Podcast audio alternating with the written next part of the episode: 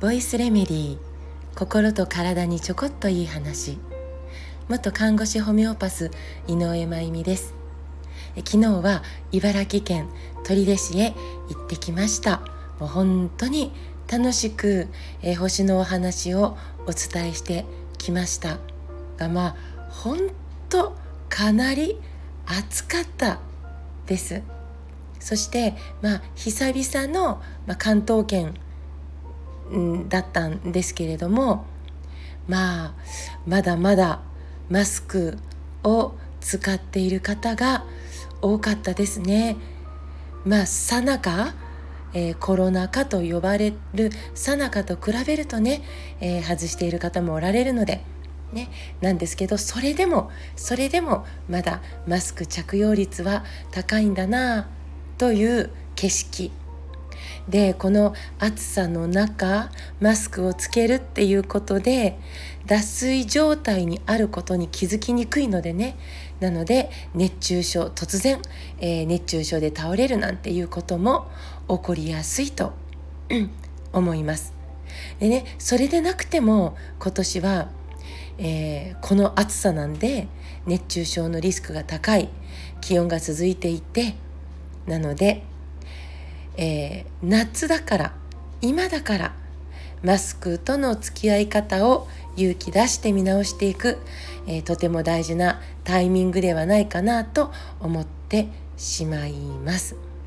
でマスクの下に隠れている、まあ、鼻と口、ね、遮られて、まあ、隠れているわけで今日はその鼻のことをちょっとお話ししたいと思います。鼻の穴。ね。鼻の穴って2つありますね。2つ。鼻の穴が2つある理由って知ってましたか？目も耳も卵巣も、えー、精巣も腎臓も2つあります。ね、それぞれに2つある理由というのがあるわけですけど。でも鼻の穴が2つある理由それは実はねこれなかなか自覚はできないんですけど私たち鼻で呼吸している時実は片方の鼻を使ってるんです2つある中の。えーっていう感じですよね。でもそういう作りになってるんです。しかも交互に。体がいわゆる平常時平成時というかねたくさんの酸素を必要と知るしているわけではない時ね例えば歌ってるとか走ってるとかたくさんの酸素を必要としている時は違うんですよ。でもいわゆるノーマル時というか平常時ね、えー、たくさんの空気酸素を必要としているわけではない時は片方の鼻の穴の空気の入りね、えー、を遮断してるんですよ。鼻にはそういう構造があるんですよね。遮っちゃうんです片方を。呼吸ってとっても大事だから平常時はどちらかの鼻が休めるように作られてるんですね。個人差はあるんですがこの鼻の穴交互に仕事をしている。その交代の時間はだいたい12時間おきであるというふうに観察されているわけです。私たちは12時間おきに交互に片方の鼻を休ませて片方の鼻だけで、えー、呼吸をしてる、ね、そうやって常に正常に呼吸できるように整えてるんです。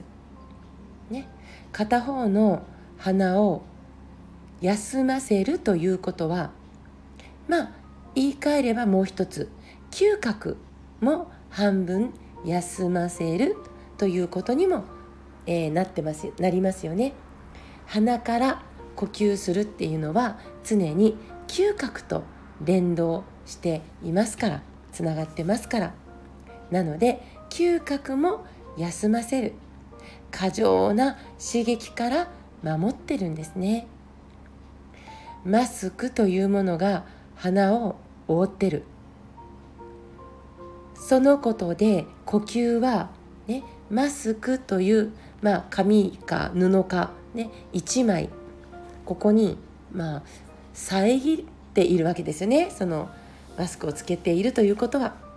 なので1枚あるかないか、えあるということはない状態よりは酸素を取り込みにくい状態にはなってますから。なので鼻の穴を交互に使う。休ませながら呼吸を続けていくという。鼻がもともと持っている貴重な機能を失っている可能性もありますよね。いざという時にしっかりと酸素が必要な時に2倍の酸素をガッと体の中に入れる本来の機能を発揮するそのためにも、ね、普段平成時平常時は片方ずつ12時間おきに使うという本来の、えー、姿というかにやっぱり戻していく。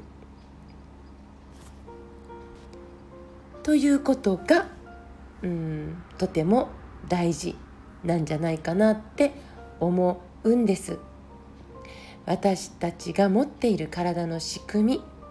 楽しく学んでその仕組みが自然に発揮できる暮らしを選択できる知恵を持って生きていきましょうね。そのための情報をこれからもお届けし続けたいと思っています。お知らせです。8月2日に井上真由美事務局主催で19時からオンラインなんですけど、まあ、ズームでオンラインによる牛乳のお話をさせていただきます。神話でも批判でもない本当の牛乳の話をしようというタイトルでお伝えします。アーカイブ1ヶ月ついて約2時間。参加費は3000円となっています。お申し込み先をコメント欄に貼りますのでよかったらお問い合わせお申し込みしてみてくださいね。今日も最後まで聞いてくださってありがとうございます。また明日お会いしましょう。